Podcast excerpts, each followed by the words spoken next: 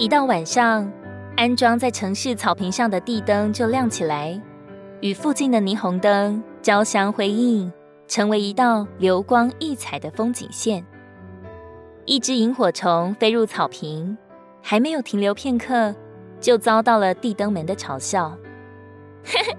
看你那可怜的样子，竟敢在我们面前班门弄斧！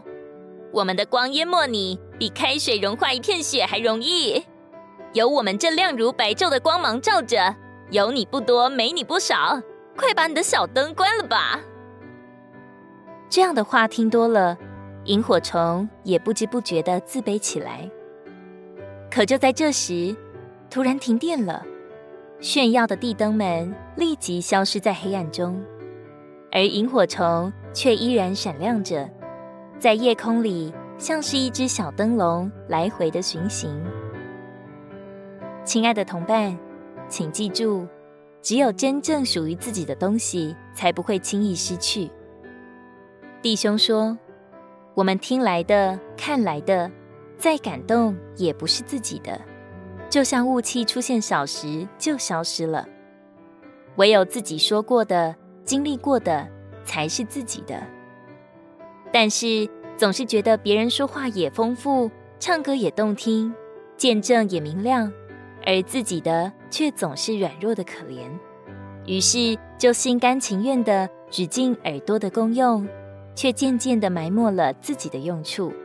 这是极其不合宜的，就像那个萤火虫一样，我们所有的可能是极少的，只有一千两，但你若忠心的去经营，后来所得的赏赐却都是一样的。当那日我们见他的时候，并不是看我们这一生听了多少，懂了多少，而是看我们有没有将所接受来的应用在自己的生活中。有没有拿那一他连得去做买卖？我们无法用别人的经营去交账，只有属于自己的才有价值，才蒙喜悦。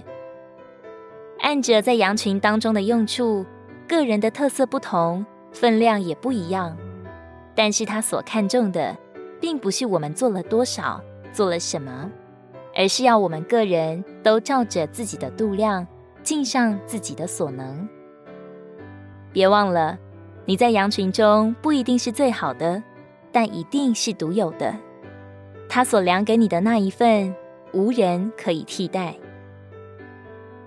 罗马书十二章三节，我借着所赐给我的恩典，对你们个人说，不要看自己过于所当看的，乃要照着神所分给个人信心的度量，看得清明适度。